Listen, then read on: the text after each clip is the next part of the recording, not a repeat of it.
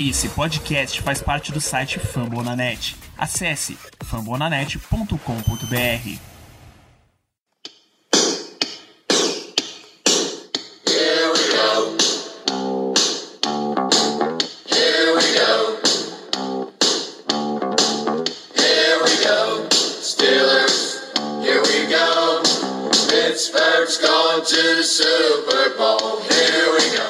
Muito bem, pessoal, estamos começando mais uma edição do Black Yellow Brasil Podcast, programa 202 desse seu programa sobre o Pittsburgh Steelers para todo o Brasil, direto de fambonanet.com.br, do iTunes, Spotify, Deezer, ou da sua, do seu cronograma de passagens aéreas para assistir Pro Days. Eu sou Danilo Batista, seu host para mais uma semana de programa, mais uma semana que a gente tem muita coisa de free agency, mas a gente já pode fazer, começar a transição para o draft 2021, para esse grande momento do esporte. Tenho a presença dos meus amigos, começar apresentando ele, dando as, boa, as boas-vindas a mais um programa Germano Coutinho. Muito boa noite. Boa noite, Danilo. Bom dia, boa tarde, boa noite para todos os ouvintes. É isso mesmo. Vamos começar mais um Black Yellow BR. Tá chegando perto daquela época do ano que todo mundo gosta, pelo menos a gente gosta, né? Na verdade, que é o draft. Mas até lá tem muita coisa para comentar, algumas chegadas, algumas saídas, enfim. Vamos que vamos. E a presença sempre magnânima da chefia, Ricardo Rezende.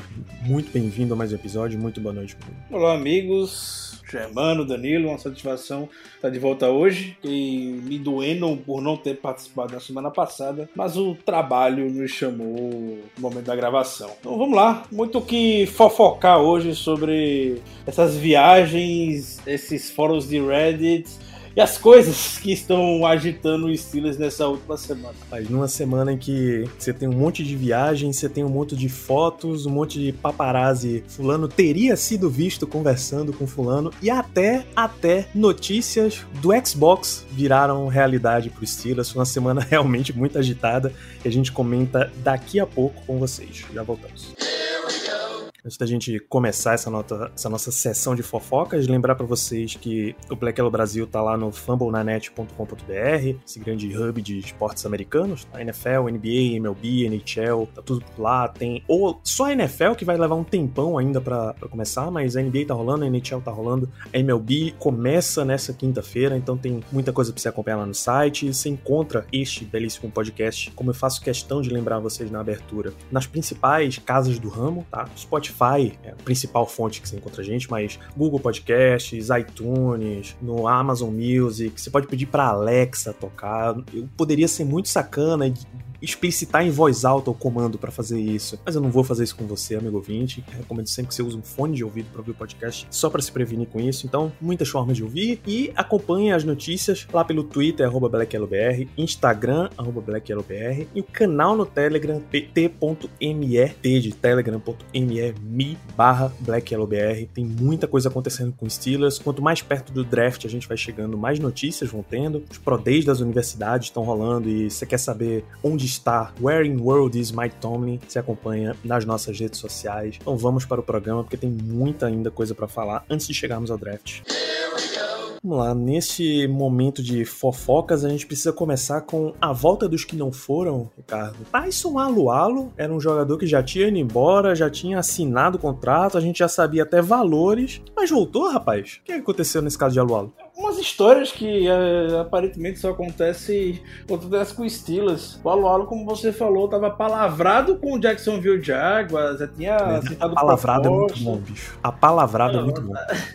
O, o Jacksonville Jaguars já tava com a caixa de som lá no estádio para anunciar a contratação do Alualo. Tava tudo certo. Aí o Alualo, ele infelizmente pegou Covid, pegou coronavírus em Pittsburgh ainda. E aí, obviamente, teve que ficar isolado por 10 dias. Durante esses 10 dias, ele ficou refletindo, ficou pensando na vida.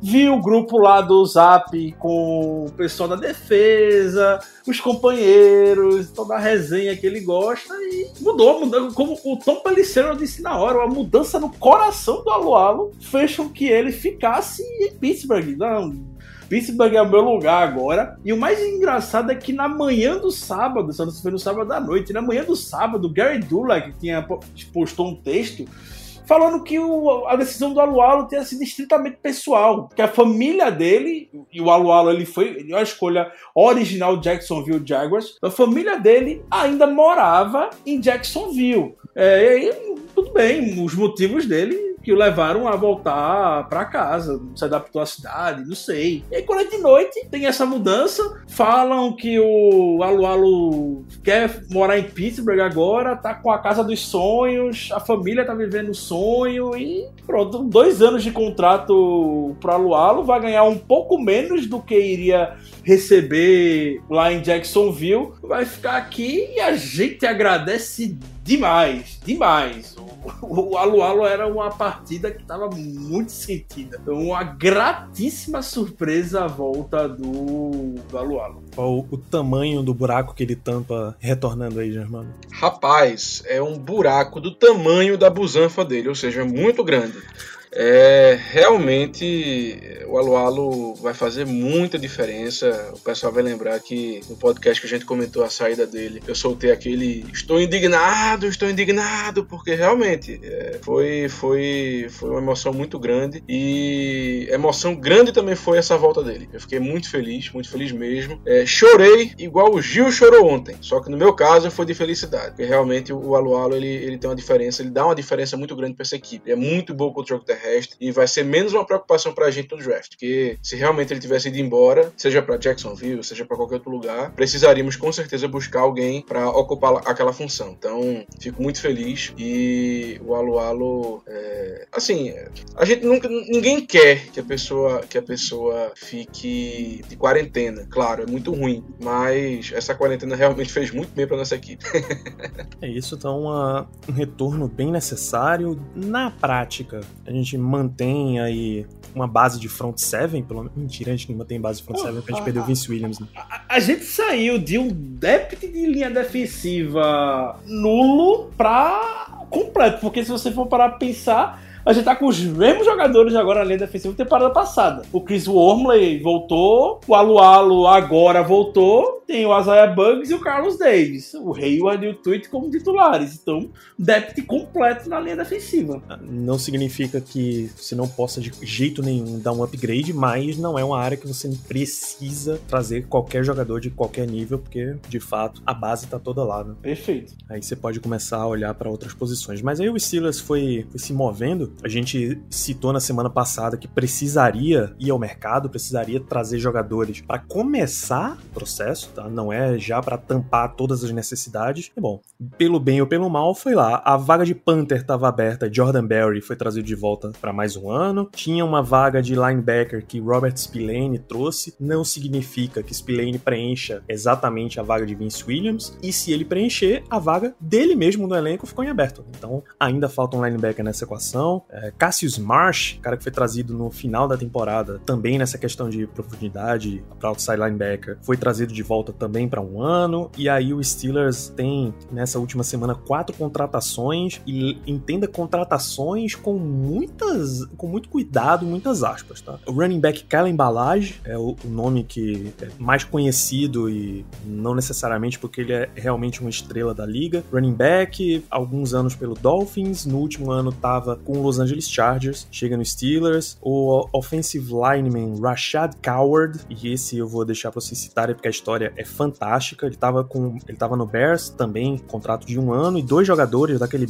bem é, acampamento de férias do tio Tomlin, o wide receiver Matthew Sexton e o linebacker Jarvis Miller. Um é de Eastern Michigan e o outro era Penn State, os dois não draftados tal. Bem jogador de fundo de roster mesmo, vamos ver o que é que sai disso daí. Mas alguma de todas essas movimentações chama sua atenção, Germano? Olha, chamar atenção não chama, tá? Com certeza a, notícia mais, é, não digo nem impactante, porque a palavra não é essa, mas a, a mais chamativa realmente é a nosso queridíssimo OL covarde, né? Que é o Coward, porque a, a, história dele realmente é muito interessante. Mas eu vou até deixar o Ricardo comentar, porque é, eu acho que ele talvez esteja mais por dentro do que eu sobre, sobre essa situação. É, Mas nas outras não, nas outras não. O Spillane, é, o Spillane voltar realmente é, é muito bom, ele tem tudo para ser titular essa temporada. Já foi titular durante boa parte da temporada passada, mostrou que é, pode sim servir para a equipe. Não é nenhum superstar, mas enfim, eu acho que é um cara que a gente pode confiar, que não tem nenhum problema dele continuar ali ao lado do Devin Bush. É, Cassius Marsh voltou ali para questões de, de depth de, de, OLB. Eu não gosto muito dele, tenho a impressão que é um cara muito. Eu não sei explicar, eu realmente não, não, não sinto confiança nele. Eu acho que é um cara muito esguio, um cara muito. Enfim, não sei. Eu tenho algum, alguma coisa nele não me, não me agrada muito. Então, assim, de todas essas, nenhuma me chamou muita atenção, não. Tirando a história do, do Coward, como eu falei, né?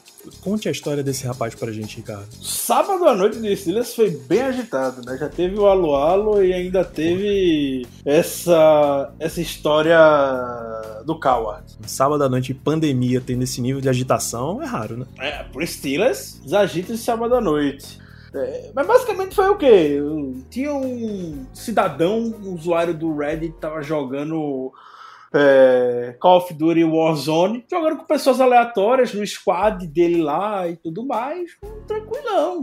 Mas um sábado se, se resguardando lá, ainda da pandemia do coronavírus, nos Estados Unidos. Tá um pouco mais controlado, mas ainda existe medidas de isolamento social. Tava o rapaz jogando, e é isso que ele começa a ouvir de intrometido uma conversa ao fundo. Quem nunca, né? Quem nunca ficou ouvindo conversas ao fundo?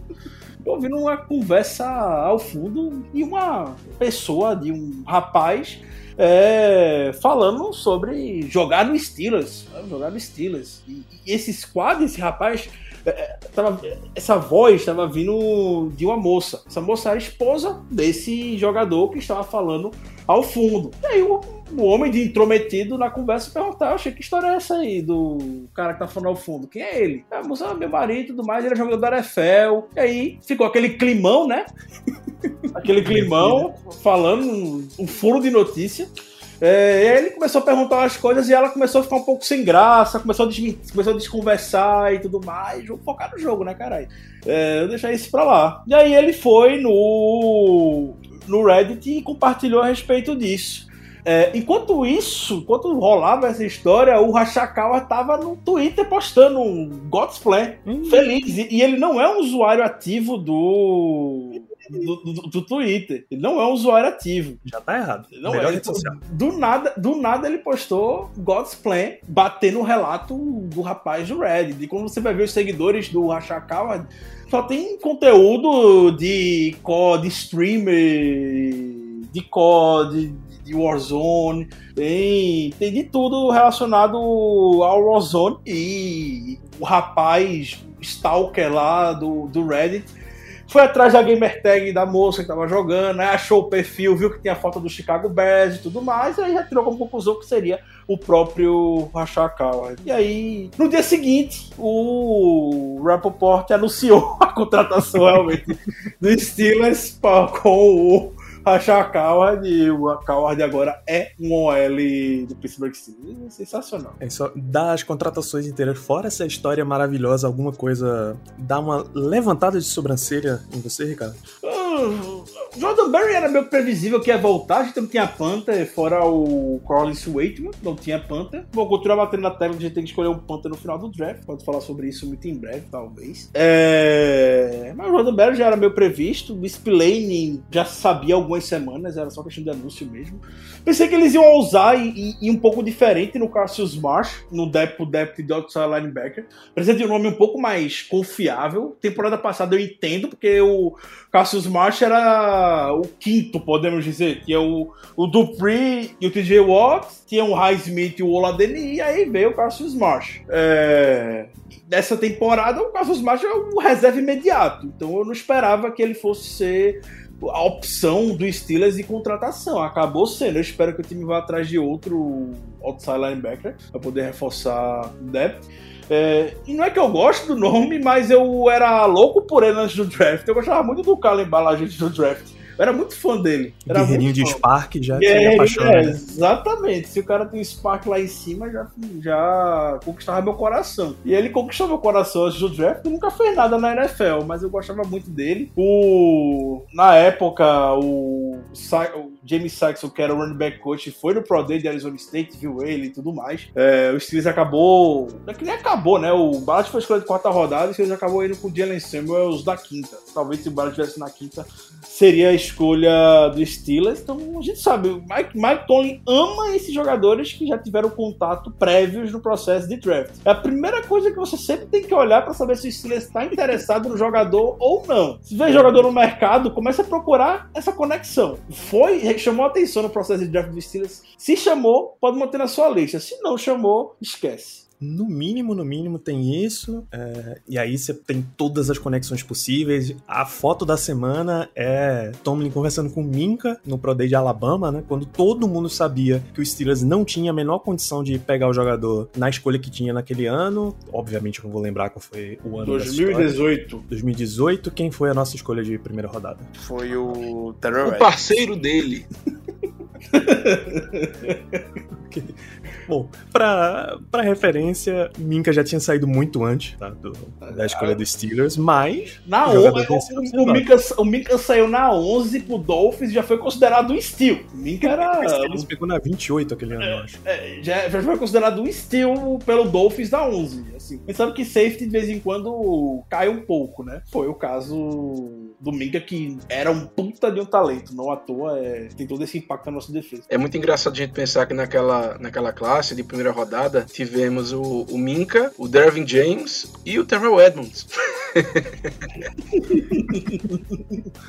Pois é, rapaz. E aí, isso já linka a gente aqui pro próximo assunto, que são Pro Days, né? A peregrinação dos head coaches, dos técnicos, técnicos de posição, Tomlin, Colbert, todo mundo tá aí viajando pelo país para assistir os treinamentos privados de jogadores. É, é basicamente o que eles vão ter mais perto de Combine esse ano, já que o Combine oficial foi cancelado de novo para 2021. E eles estão viajando. Por exemplo, na história de conexão, o Steelers agendou uma visita com o safety Carl Joseph. Foi escolha de primeira rodada do Raiders há um tempinho, jogou ano passado pelo Browns e era um contrato de um ano, tá livre no mercado de novo. Tem chuta, foto, Danilo, chuta, chuta. É, isso que eu falar, chuta. é chuta. lógico, tem foto de Mike Tomlin conversando com Carl Joseph em West Virginia. West Virginia, 2016. Tá vendo? As conexões, elas são muito, muito fortes no Steelers. É assim que a franquia opera. É, E, e eu tava vendo o, o Brian Eu não sei se foi o Brian Batko, foi, foi algum jornalista de Pittsburgh, eu não lembro quem é agora. É, foi o Brian Batko mesmo. Ele até recuperou uma, uma entrevista que o Tony deu há algumas temporadas atrás. Na temporada passada, pra ser mais exato.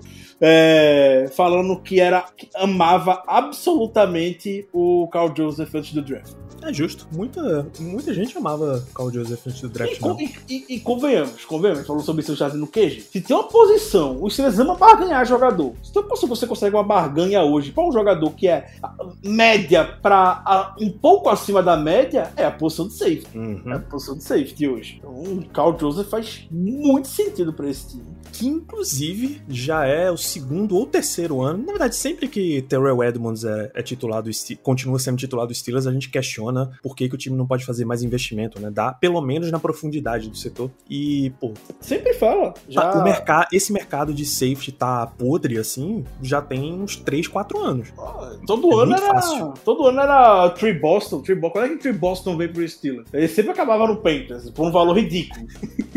Eu acho que não tem conexão na época de draft com o Trey Boston, então é por isso Veja que não bem, acontece. Veja bem, veja bem, viu? Mas é sempre uma posição que, que é muito tranquilo você achar um, um jogador, até titular mesmo, o próprio Trey Boston é um exemplo disso. Você consegue achar pagando relativamente barato, ou muito barato pro valor da posição, e você consegue, que é exatamente o que a gente já vem pedindo pro Steelers fazer há meses, no mínimo, que é aproveita esse ano, mais do que nunca, você precisa comprar só na xepa mesmo, porque não vai ter dinheiro pra tampar todas as posições. Mas a gente ia falar de Pro Days, sempre tem essas fotos aí de Mike Tomlin conversando com prospectos. Como é que anda a peregrinação dos nossos técnicos, Ricardo?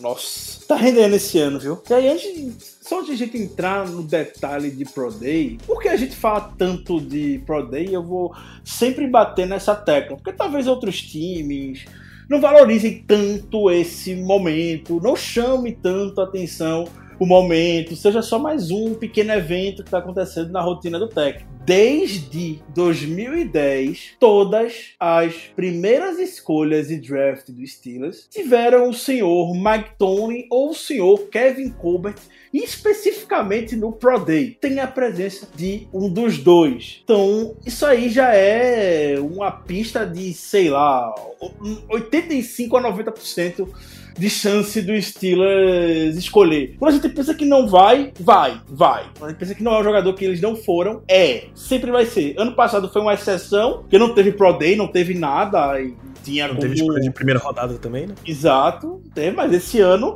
estão tirando o atraso, porque Tony e Colbert estão viajando muito mais do que era em, an era em anos anteriores. E estão viajando juntos, não tá indo só Tony ou só Colbert, como já teve no passado. Eles estão indo grudados para os Pro, para os Pro Days. E por que Tony gosta tanto de Pro Day? Isso para mim é uma das coisas que. uma das declarações favoritas que eu tenho sobre, sobre Mike Tomlin. Que ele gosta de ver como é que o jogador se sai no seu habitat natural. Como é que ele tá no, no seu local onde ele passou os últimos 3, 4 anos de vida. Como é que os companheiros o veem? Como é que são essas características intangíveis que muita gente fala na avaliação do processo de draft. O pessoal gosta, o pessoal não gosta, como é que é o respeito dele, como é que trabalha ele com o técnico, coisas assim que você não vai talvez pegar isso em uma entrevista, você não vai pegar isso talvez em um combine, você não vai pegar isso no senior ball, mas um pro day, que é quando ele tá no seu local de fato, onde ele treinou, com quem ele conviveu nos últimos anos, é onde Tony pode identificar um pouco melhor disso, mas Tony adora fazer esse tipo de trabalho. Então, eu sou muito fã de pro day, eu gosto muito de ver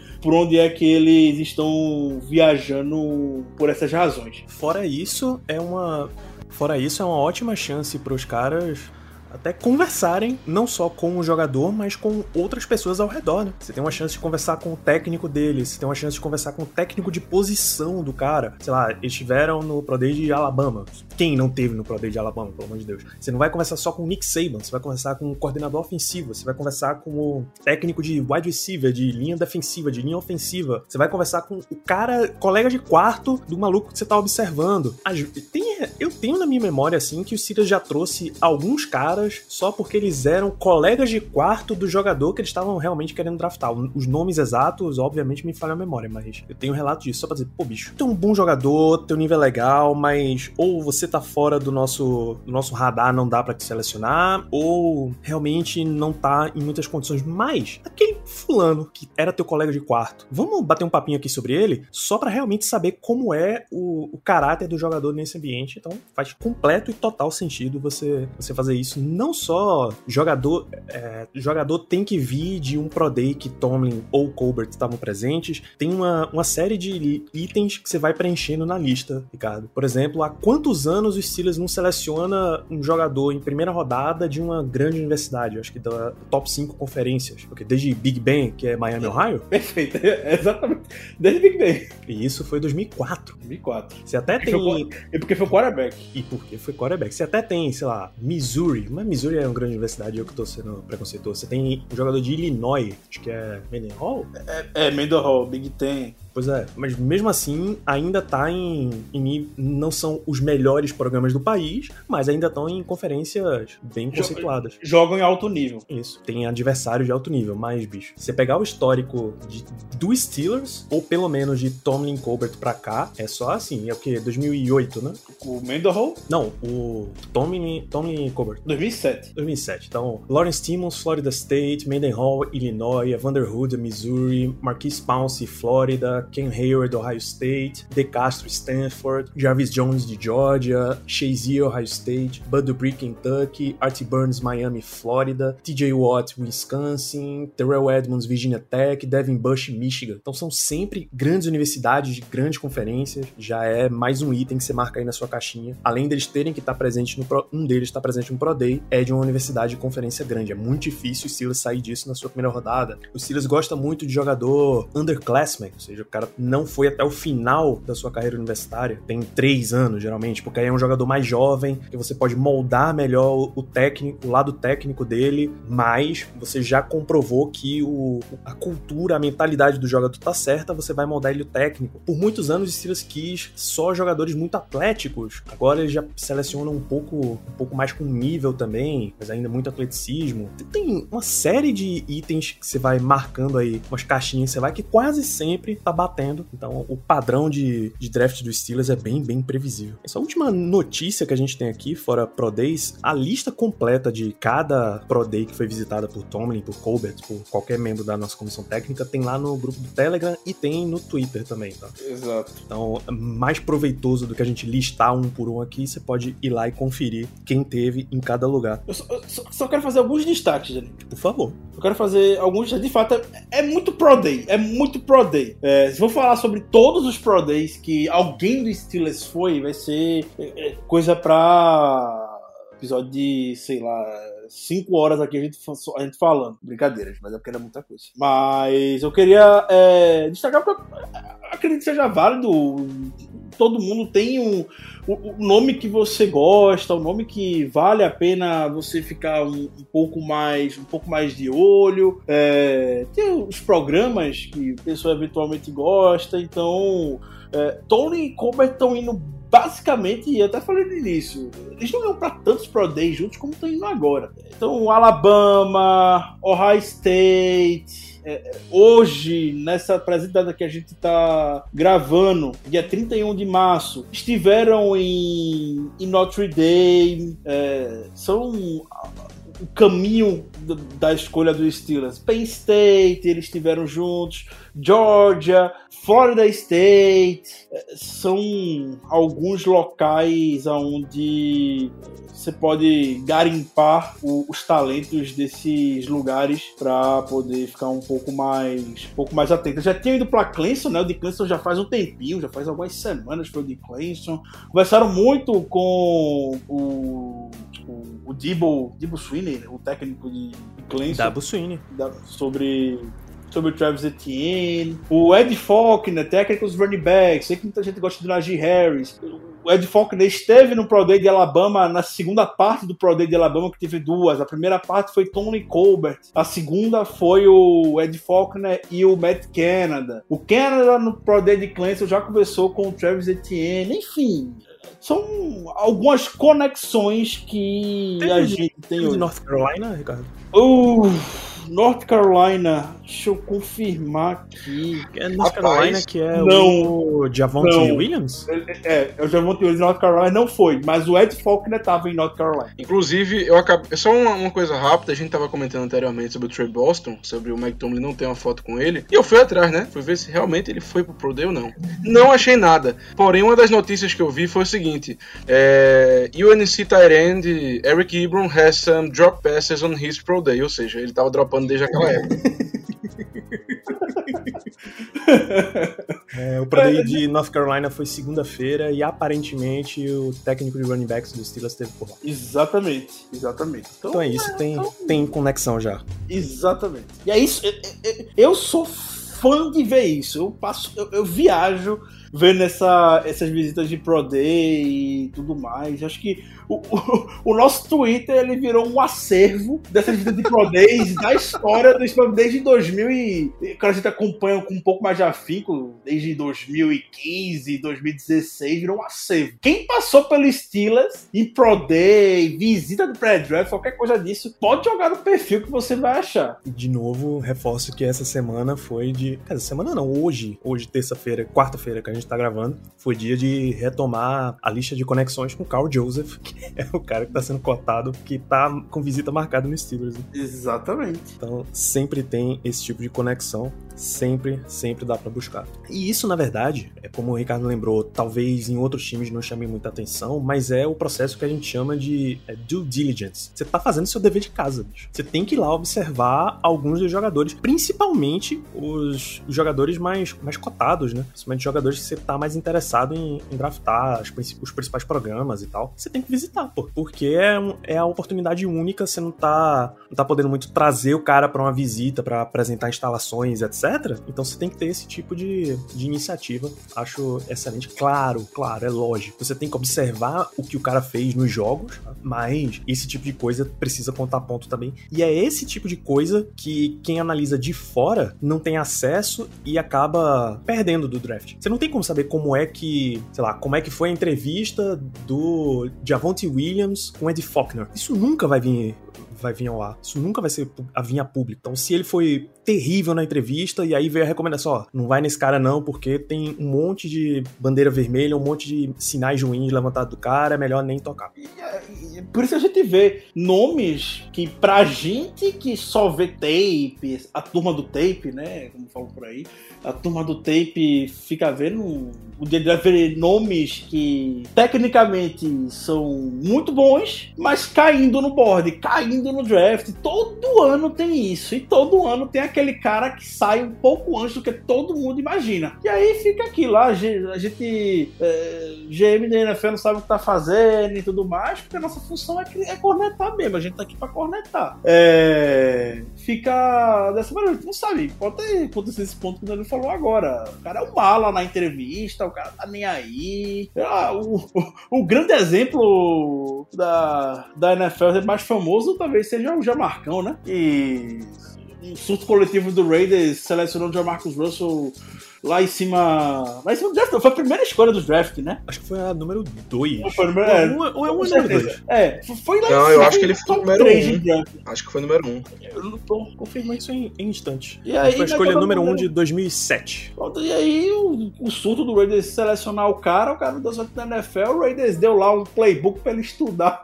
Playbook não tinha nada, perguntaria aí como é que foi esse estudo, o que foi que você achou? Ele falou lá as coisas nada com nada, o Raiders não deu nada pra ele poder estudar de playbook, ou seja, ele nem abriu pra poder. E você gasta uma escolha de, uma escolha número um overall num cara como esse, entendeu? Então, Resta a dúvida, quanto foi o 4 yard dash do Jamarcão? Resta essa dúvida. Jamarcus, o pior é que eu tô com a, a página aberta, foi 472. É, aí, bom. É, nem foi tão rápido. Vai. O técnico, o técnico à época era Lane Kiffin, que hoje é de Ole Miss. Rapaz, tu tem, tu tem, o, tu tem a- as medidas dele aí, peso e altura. Tenho é, 1,97, é 6, 6,5 e 120 quilos, 265 libras. Porra, foi rápido. Esquece que eu disse, foi bem rápido. é o Al Davis, né? É, exatamente. Davis, velocidade é o que manda. You can't teach speed. DHB que o diga, né? Pois é. E aí, o cara foi realmente terrível. É, diz, diz Lane Kiffin em entrevista, muito depois, que ele queria, na verdade, Calvin Johnson. Imagina Imagina a diferença, mas enfim, não estamos aqui para falar de Jamarcus Russell. A última notícia que a gente tem nessa semana é fantástica no sentido de que Art Rooney vazou a notícia. Em alguma, alguma entrevista que ele estava dando por aí, ele confirmou antes da NFL anunciar oficialmente que o 17º jogo da temporada regular está oficializado. Teremos essa partida a partir de 2021. E Tirou pros- não é, rapaz, imagina. E, a part... e nesse ano, o Steelers recebe o Seattle Seahawks. O critério é um cruzamento interconferências com divisão definida, então todos os times da AFC Norte vão enfrentar times da NFC Oeste, baseado na colocação da última divisional da última temporada. Então o Steelers foi o campeão da AFC Norte e enfrenta o campeão da NFC Oeste, que é o Seattle Seahawks, e você pode fazer essa correspondência aí para os outros times das divisões. Graças a Deus, vai pegar o pior time. Com todo respeito ao Seattle. Ano que, ano que vem, nesse ano, todos os times da AFC vão ser mandantes nesse cruzamento, e no ano que vem, todos os times da NFC vão ser mandantes. Eu imagino que esse tipo de cruzamento, para ter 17 jogos, não vai durar muita coisa, não vai durar muito tempo. A NFL tá só avaliando questão física, questão financeira, para já enfiar logo um 18 jogo, para ir manter 9 em casa e 9 fora. Entretanto, agora pensando direitinho, tem outra história anunciada que a NFL, eu, não, eu já não me recordo mais a partir de que ano, mas eles vão fazer mandatório quatro jogos é, fora do país por temporada e em quatro anos, em quatro oito, enfim, todos os times serão obrigados a mandar um jogo fora do país. Os alvos iniciais são, claro, Canadá e México, mais países europeus, né? Porque eles já, já jogo na Inglaterra há muito tempo, mas eu imagino que eles queiram expandir isso daí. E a América do Sul também é um alvo. É, diz, dizem os insiders que o termo América do Sul foi usado porque as relações públicas com o Brasil, que é o maior alvo, claro, da NFL, não estão muito boas. O nome Brasil tá queimado aí no exterior, não precisa, não precisamos nem dizer porquê, mas são esses quatro alvos aí que a NFL quer abordar. O jogo no México já vem rolando, o jogo no Canadá quase teve, mas um jogo de pré-temporada entre Packers e Raiders não rolou porque as dimensões do estádio da CFL iam ser uma ameaça física para os jogadores. Na CFL, o, o goalpost, a trave, é no meio da end zone, igual era na NFL antigamente, não é no final lá. E o campo, quando você somava as dimensões, não dá as 120 jardas que você precisa do campo. Então ia ter caso de jogador correndo no meio da end zone para receber e dando de cara no poste, porque ele não tá acostumado a desviar daquilo. Então preferiram cancelar esse jogo. Mas a NFL quer levar ainda jogo pro Canadá, quer levar jogo, mais jogos pro México, mais jogos para a Europa e trazer aqui para o Brasil, para América do Sul, enfim. 17 jogo na temporada regular faz diferença para você? Rapaz, eu acredito que não, sendo muito sincero. Eu tava até comentando isso no, no QG com, com o Paulo, é, que ele tava dizendo que os jogadores não, não, não iam gostar, alguns já se manifestaram quanto a isso, mas para ser muito sincero, eu não vejo essa diferença toda, porque pelo que eu sei, esse 17 jogo vai significar é, a diminuição de um dos jogos da pré-temporada, né? Eram quatro, agora vão ser três para poder adicionar esse jogo da, da 17 semana. É um jogo a mais, gente. Sendo muito sincero, não vai prejudicar ninguém. Claro que é, a gente sabe que os jogadores titulares raramente atuam é, nesses quatro jogos da pré-temporada, mas, poxa, eu acho que é muito preciosismo você querer ser contra um 17 jogo e até um 18 talvez, porque a chance de uma lesão, a chance de, de ocorrer alguma coisa é mínima, sendo muito sincero. A gente sabe que no 16 jogo a maioria dos times já, já poupa os jogadores mesmo, então é muito provável que aconteça a mesma coisa. Ah, ok, mas aí jogaria uma mais, enfim. Para mim, a, a, quem, quem é contra o 17 jogo, assim, eu realmente não vejo tantos argumentos. Eu, eu não vejo muita, muito sentido, não. Agora, eu só queria dizer um negócio, eu já tô me preparando, viu? Já tô me preparando para assistir Steelers Ravens na Arena Pernambuco. Porque vai ser exatamente esse jogo que vai vir mesmo, viu, mano? Vai ser esse jogo mesmo. É... Deixa eu sonhar, deixa eu sonhar. Pra você, qualquer jogo da NFL, estamos aí. Ricardo, faz diferença? Você tem essa mesma opinião de Germano? Tenho, tenho a mesma opinião. Eu só lamento um pouco como o grande defensor, o grande advogado da turma do terrão, menos um jogo de pré-temporada acaba os prejudicando um pouco, sabe? Como muitos só tem uma chance para poder dar certo na NFL. É, eu não tenho certeza absoluta agora, vocês podem até me esclarecer a respeito disso, mas eu espero que essa política que a NFL adotou de aumentar o practice squad, de ser algo muito mais flexível do que ter um número batido X jogadores se mantenha, se mantenha. Até não só para poder todo lado legal, bonito da NFL, é, essa organização maravilhosa que preza pelos jogadores, extremamente justa, que gosta do. que, que para dar chance para esse pessoal de fundo de roster se manter, manter sua vida sendo atleta de futebol americano, é porque mais jogos, mais, mais chances de lesão e tudo mais. O depth vai ser mais importante do que nunca. É, então, gostaria muito que isso fosse uma regra mantida, não algo pontual. E pode até que seja algo mantido mesmo. Eu estava viajando aqui é, na, da temporada passada. Foi algo bem, bem legal que, que foi feito para poder compensar um pouco a ausência desses momentos. Eu acho que vai continuar mesmo, Ricardo, por, exatamente pelos motivos que você disse. É bonito para a NFL, dá mais chances, tem mais história de jogadores, tem mais a chance, por exemplo, de um cara de programa internacional aparecer num, num proxy squad desse e acabar indo para um elenco final. A NFL só tem a ganhar com essa história. E o financeiro fica, fica super tranquilo. Ainda mais que tá para vir mais contrato de televisão por aí. Então, é isso.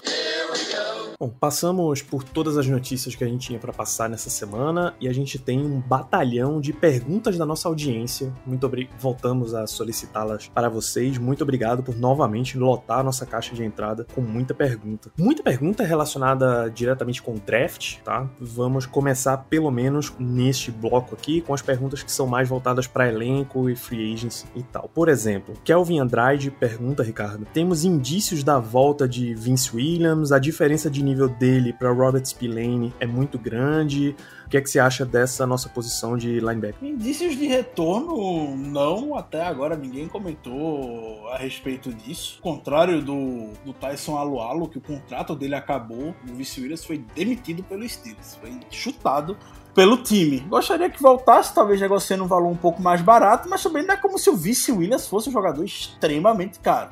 É, com relação a comparar ele com Robert Spillane, nenhum dos dois seria 100% titular, seria o, é o Devin Bush, o linebacker titular. Cada vez mais a NFL tá lá só mantendo um inside linebacker, pelo menos na defesa do Steelers, a tendência é essa. A gente vê o outro inside linebacker jogando 70% dos snaps, 65% dos snaps e, e tudo mais. Cada vez menos a, a, o Steelers joga na, na sua formação base.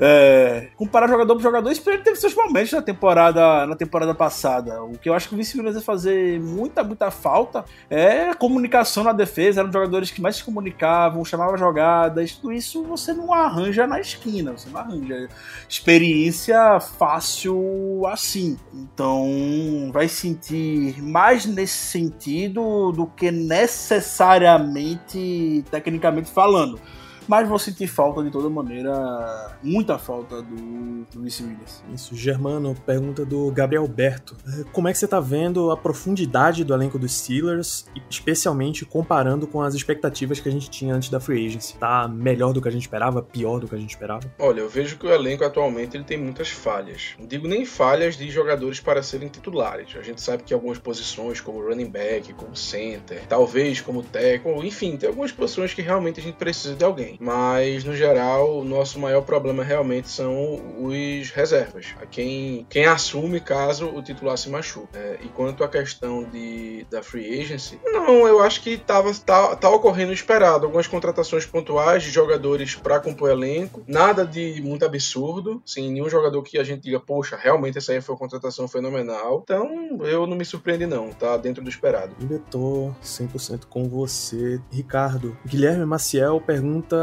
Ben Roethlisberger se arrepende de ter aberto mão de dinheiro para voltar para mais uma temporada no Steelers, visto que visto o tamanho do abre aspas desmanche, fecha aspas que tá tendo aí no time? Não, acho que ele tá arrependido não. É um acordo que ele teve com a com a direção. Ou era isso, ele não voltava. Então, o Steelers iria dispensá-lo se ele não aceitasse também. Muito provavelmente era como as, pelas declarações que estava ouvindo era isso que, que iria acontecer. Então, entre ele ser dispensado nesse momento algo que ele não queria e receber menos 5 milhões nessa temporada, ele preferiu receber menos 5 milhões na temporada. Tudo bem, não acho que ele tá arrependido, não. É o que ele. Dentro do contexto para ele voltar, era o que deveria ter. deveria acontecer. E tem mais uma pergunta do Guilherme Maciel. Le'Veon Bell tem vaga nesse elenco dos Steelers? Pra 2021. Você, Ricardo. Ah, eu sou muito viúva do Bell. Eu sou muito viúva do Bell. Somos dois. Ai. Aquilo é. O Steelers. Gente tá falando de um time que sofreu para conseguir uma jarda na temporada passada pelo chão, né? Então. É, fácil a gente apontar qualquer running back um pouco acima do nível como um nome que já pode ter seu impacto. O Le'Veon Bell é um jogador que diferenciado recebendo passes, a gente sabe como o Steelers valoriza running backs são pass catchers. Então, se tem vagas, o time ainda insiste em Jalen Samuels, que está agregando hoje, infelizmente, Mais nada, não vejo por que também não dar uma chance pro Le'Veon Bell. Isso quer dizer que eles vão? Não, não provavelmente, provavelmente não. Mas como a pergunta do Miga se acha que Bell tem lugar no seu time, com certeza. Ele tá falando do time que teve o pior jogo terrestre da temporada passada. O time que não conseguia conseguir uma jarda para conseguir um first down em terceira descida. Então sim. Germano, Fernando Morelles, ele volta pra questão Big Ben. O que é que a gente pode esperar dele nesse ano de teórica saideira? O mesmo da temporada passada. Eu acho muito difícil existir uma regressão no jogo dele ao ponto dele realmente ser um quarterback abaixo da média. A gente sabe, a gente viu na temporada passada que ele ainda é um quarterback acima da média, que ele consegue levar a gente longe. Ok, no jogo contra os Browns foram quatro interceptações e tudo mais, mas enfim, o conjunto da obra foi bom. Ainda mais quando a gente considera que ele voltou de uma cirurgia complicadíssima. Então, eu honestamente espero o mesmo desempenho da temporada passada. Não é aquele cara que vai ser o top 1 quarterback da liga, mas vai ser um cara liberando, em minha singela opinião, um top 10. Um cara que nos, consegue nos levar longe nos playoffs. Ricardo, Alexandre Dinés. Aliás, eu vou juntar duas perguntas aqui, Alexandre Dinés e o Iago Brizola. É, uma pergunta: o que é que dá para fazer no time com tanta necessidade e sem muito cap space para isso? E o Iago pergunta se dá para tampar os buracos defensivos que a Free Agency deixou com o draft. Eu entendo a preocupação que o time tá com buraco, eu entendo, super entendo. É... Mas tava ouvindo algum podcast por, esse, por essas semanas, eu não lembro qual é agora, algum gringo, não lembro sobre a NFL, e aí foi levantado o ponto de que qual time hoje não tem buraco diante do, da diminuição do espaço cap e tudo mais. É... Só o Buccaneers, que voltou é, só o Buccaneers, com os 22 exatamente. titulares. Exatamente. Eu talvez só o Buccaneers não seja o, o time que não tenha perdido ninguém, que vai voltar ter tudo para voltar no mesmo nível que terminou a temporada passada. Terminaram com um título. Talvez seja somente eles o time que pode apontar e não tem. Times que tinham muito, muito espaço no cap, que eram esperados e ativos no mercado, não foram. É, alguns times que ainda estão sofrendo, porque a gente vive de Steelers. Então isso acaba tendo a percepção pra gente que estamos muito fodido. É, não acho que a gente esteja tanto assim decisão de cortar o Steven Nelson, para mim, até agora, algo que surpreendeu e passa, talvez, por diminuir um pouco o nível da defesa. O Steven Nelson era, era o nosso melhor, nosso melhor cornerback. Mas eu, eu, não acho que o time vá com milhões de buracos que o draft não vai dar conta. É, o time, na na defesa, basicamente, tem Hayward Tweet, TJ Watt, Devin Bush, vai ter o Joe Hayden, tem o Minka Fitzpatrick. Só aí já são, já é mais da metade da defesa com jogadores que seriam titular em qualquer time na NFL hoje. Tem gente que dis disputaria a tapa ter três jogadores desse nível e a gente tem, tem seis, basicamente. Então já a defesa não acho que vai cair tanto nível, porque era um absurdo, talvez, os jogadores que a gente tinha antes, a gente não valorizava como devia, tá valorizando agora que a gente perdeu. Mas a defesa tem tudo para mim, pelo menos, para continuar em, em grande nível. O ataque, a gente tem uns pontos na OL de preocupação e que devem ser, com certeza serão, endereçados no draft junto com a posição de, de running back. O quarterback voltou, o wide receiver, até o Juju voltou, tá com os mesmos wide receivers da temporada passada. Então você vai lá selecionar um, um left tackle. Talvez você tenha lá o Zach Banner e o Schultz, se você queira também ir com eles. É, de um center vai precisar, mas já trouxe o BJ Finney de volta, que estava no, no mercado. Então posições pontuais fora a OL, que para mim ainda é uma preocupação. Então eu eu tava mais preocupado, tava um pouco mais preocupado, mas por essa reflexão que, que eu tive, um pouco mais, um pouco mais tranquilo, um pouco mais, um pouco mais conformado. Então, não acho que seja de todo mal assim pra gente ficar muito, muito, muito, muito preocupado. Que bom que alguém aqui tá com visões otimistas. Ricardo, Germano, para testar o seu otimismo, Matheus Simões perguntam, pergunta: Você acha que ele deve se iludir com a ideia de um tanque nessa temporada? Veja só a que nível chegamos, Germano. As pessoas estão falando de tanque. Ou teremos mais uma temporada que vai bem na temporada regular e perde de novo nos playoffs? Rapaz, eu acho que esse ouvinte já podia entrar pro podcast, porque. Nossa Senhora. É... Eu não acho que venha um tanking aí. É, enquanto o Big Ben for nosso quarterback titular, a gente não vai para tank nenhum, tá? É, e quanto à segunda questão, poxa, eu acho, eu acho errado dizer isso. Ah, a gente vai bem na temporada regular, mas nos playoffs a gente perde e tal. Cara, não é como se a gente tivesse um, um, um histórico feito o Cincinnati Bengals, que não ganha um jogo de playoff há trocentos e dois anos. Não é isso. A gente chegou na final da conferência pouco tempo atrás. Então, assim, tudo bem que perdemos para papai, né? Mas, mas enfim. Mas não é uma coisa que sempre ocorre. É, perdemos agora do Browns, poxa, perdemos. Enfim, acontece. Então eu acho que não. É, não devemos esperar um, um tank do time enquanto o Big Ben for titular. E também acho que não é para esperar a gente ir bem na temporada regular e mal no, nos playoffs. Não tem nada a ver. Interessante. Essa eu vou até passar para você também, cara. Você tem uma expectativa dentro dessas duas aí? Ou de tanking ou de uma temporada melhor? Eu não acho que tem que vá vir acontecer, não. Eu acho que tipo, tipo, o Steelers não entra com essa, com essa mentalidade. Se acontecer, vai ser por incompetência nossa mesmo. E a gente pode ser incompetente para isso? Pode, pode vir a acontecer. Infelizmente, pode vir a acontecer. É, mas para que não acho que chegue para tanto. Essa temporada difícil, o nosso calendário tá complicado. Até postei no Twitter. O calendário dos Steelers na temporada está por vir levando em consideração as campanhas da temporada passada, vai ser o mais difícil na da NFL, mas enquanto tiver Ben Roethlisberger na posição de quarterback, eu fico confiante que a gente pode vencer de grande maioria dos times na liga, pelo menos dentro da nossa, da nossa divisão. Eu tenho, tenho muita confiança. A gente, se a gente conseguir doutrinar a nossa divisão, já são seis vitórias na temporada. Se pelo menos, sei lá, perde um jogo para ser complicado contra o Ravens ou contra o Brown, já são cinco vitórias. Já encaminha a sua a sua classificação para, para os playoffs, basicamente, tendo os outros jogos outros jogos por tabela que, que, que teremos. Então eu, eu fico confiante. Não acho que vai ser pra, pra Tank não. E agora playoffs são sete times, né? Ampliaram, né? Só, é só um que tira folga. Os playoffs foram ampliados. Então eu acredito ainda que podemos ter sucesso sim. Agora o que a gente tem é uma, uma bateria de perguntas sobre draft. Como o draft é o assunto dos nossos próximos programas, avaliações específicas de, de prospectos amigo ouvinte, a gente vai comentar no próximo, nos próximos episódios. Por exemplo, você, me perguntar ah, o que é que vocês acham do jogador tal. Se a gente for começar a falar aqui, a gente vai gastar exatamente próximo, os próximos programas. Mas tem umas perguntas que vale a pena entrar aqui. Por exemplo, Luiz Tavares, Ricardo, pergunta se você, vocês acham, se nós achamos, na verdade, que o Steelers devia ir num quarterback nas últimas rodadas, como Kellen Mond, por exemplo. Use o nome Kellen Mond como um exemplo. A pergunta é mais sobre o quarterback nas últimas rodadas. Não, jamais. Chega.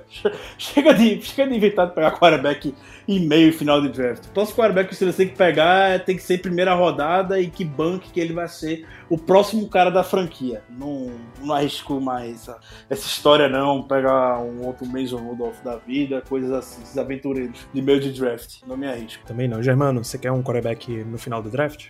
Também não. Pouquíssimos times conseguem escolher quarterbacks. Aí, não digo nem apenas no terceiro dia, eu digo a partir do segundo. E que conseguem reverter esses quarterbacks em alguma coisa, piques, enfim. Feito o New England Patriots, né? Que, enfim, trocou o Jimmy Garoppolo, trocou o Jacob Brissett, mas eles são exceção à regra. Então, é, eu também acho que não tem necessidade, não. Beleza, mais perguntas no assunto draft. Uh, o glorioso usuário mais um João. Devemos endereçar mais a defesa ou o ataque nesse draft, Janano? Com absoluta certeza, o ataque, onde nós temos os principais rombos na elenco. Em minha singela opinião, são. Não vou nem dizer em ordem, tá? Mas vai lá: running back, center, tight end e tackle. Eu acho que essas quatro posições merecem uma atenção maior. Talvez tackle, em minha opinião, eu sei que tem pessoas que pensam diferente, eu acho que é, ela, ela tá indo um pouco abaixo das outras três, mas é, acho que no, é realmente no ataque que a gente tem mais posições em aberto. Portanto, em minha opinião, com certeza no ataque. Isso, Ricardo. Ataque e defesa. Ataque, sem a menor dúvida. É o que é o que tá rendendo, né? A, a gente não vê Kate Butler em um Pro Day. A gente não vê esse novo técnico de secundário em um Pro Day. Não tem uma informação do Grady Brown em um Pro Day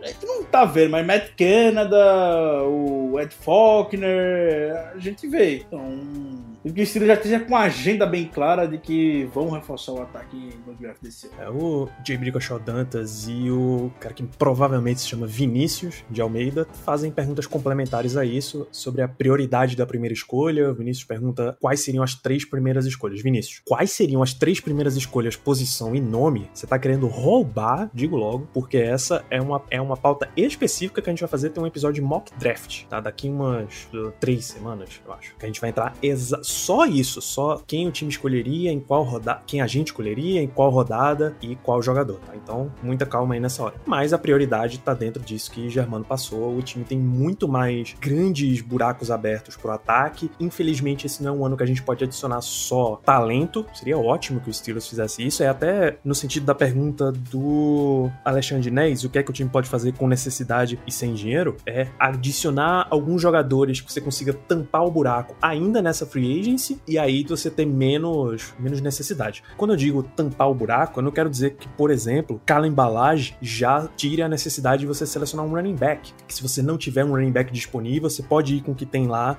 adicionando embalagem que tá tranquilo. Mas quando você coloca um posso nem dizer, não posso nem dizer isso, mas quando você coloca um BJ Finney, o Silas já acha que, ok, se eu não conseguir um center de talento, eu posso jogar com o Finney como titular e tá tranquilo. Entendeu? É nesse nível, o cara que você garante que vai ser titular e aí no draft você coloca talento. Esse é o objetivo, tem que ser o objetivo do draft, pegar jogadores talentosos que você vai conseguir desenvolver no longo prazo. Então, as prioridades dos Steelers esse ano tá pro lado de ataque, running back, center, tight end, left tackle até, Germano já elencou por aqui. Ah, uma fora de draft, Ricardo, Carlos Silva. A gente deveria levar a sério, levar a sério os rumores sobre Sandarno?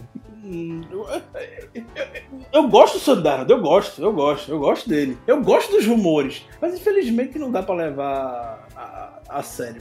E eu, tô falando, eu falo isso com dor, porque eu gosto. Eu vejo o nome do Sandarno ligado ao Steelers, eu lamento que isso não vai ser, não vai ser verdade. Mas não, zero chance disso, disso acontecer. Se fosse daqui, se fosse um caso que Big Ben não tivesse voltado, seria um nome extremamente quente. Mas.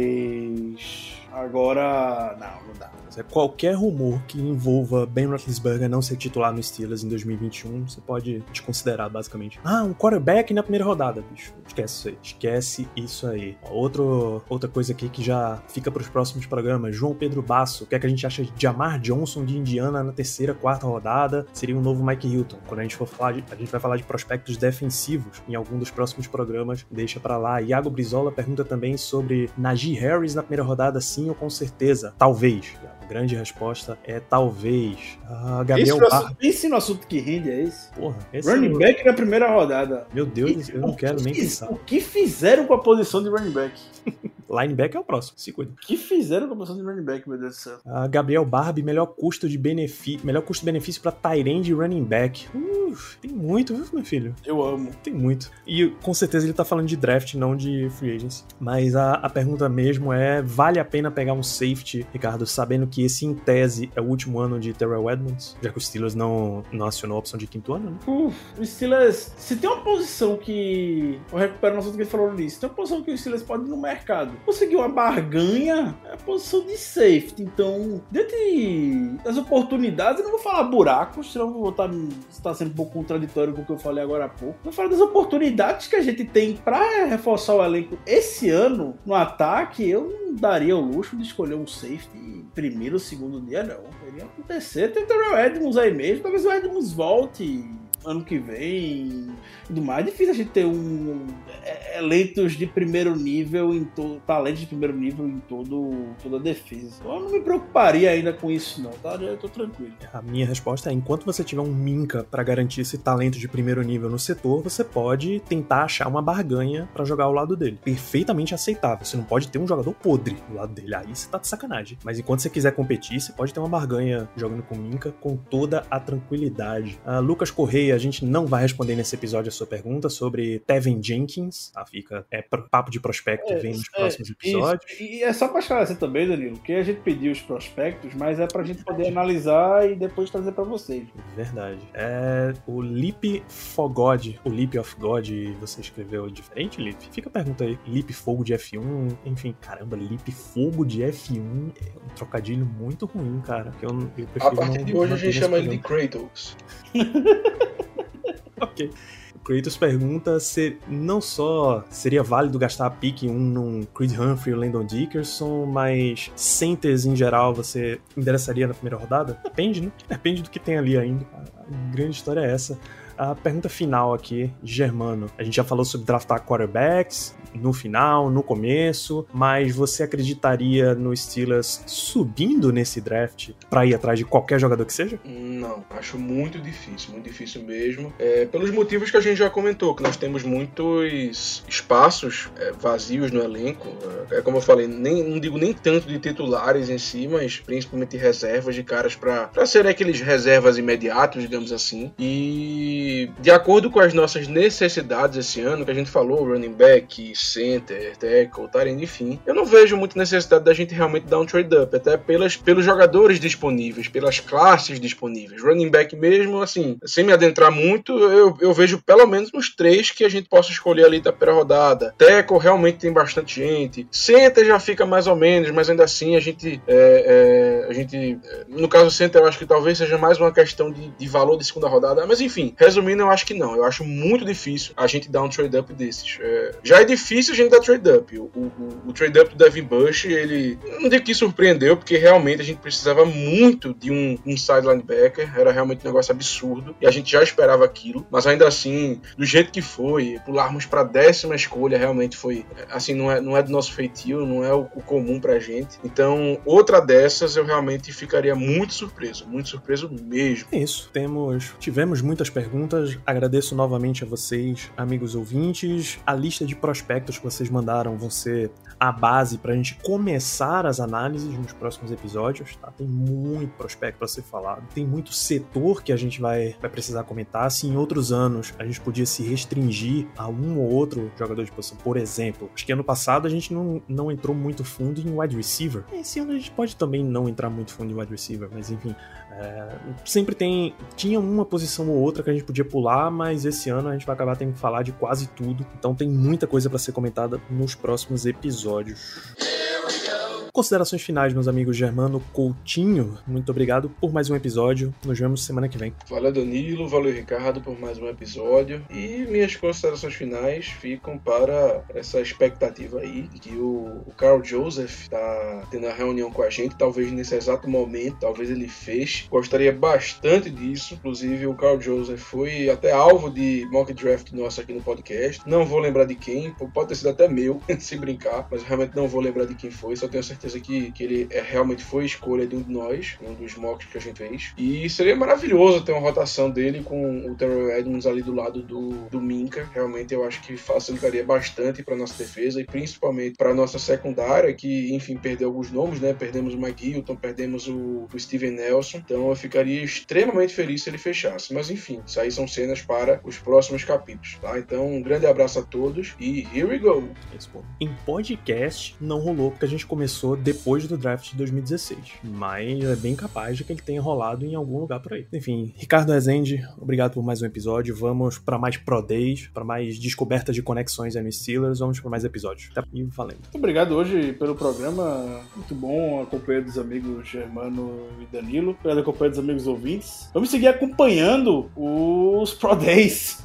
Diria que é o assunto que tá mais em alta, além dessa contratação do Carl Joseph essa negociação com o Carl Joseph que o Steelers está tendo, como o Germano destacou. Vamos seguir acompanhando os Pro Days. Mike Tomlin e Kevin Colbert estão bem ativos. É, além dos Pro Days, tá para vir também as entrevistas formais, entrevistas formais é que o time tem a obrigação de divulgar para, a, para o público. Tem que divulgar e também é sempre um indício, sempre tem um contato que o Steelers faz que a gente eventualmente acaba encontrando. São milhares de centenas de prospects que estão disponíveis e aí a gente vai afunilando aos poucos com base nessas conexões. Muito obrigado, meus amigos, e até a próxima. E se cuidem, por favor. Exatamente. Vamos fechando mais um episódio, alertando vocês que a gente volta nas próximas semanas para falar de draft. Salvo se o Steelers fizer alguma coisa fora do normal aí. Os próximos programas são sobre drafts, um programa sobre prospectos de ataque, um programa sobre prospectos de defesa, o nosso glorioso mock draft são, é o que está na nossa programação para as próximas semanas. Casos excepcionais serão tratados enquanto eles estiverem ocorrendo. Então, grande abraço para vocês. A gente se vê no próximo episódio. Até lá.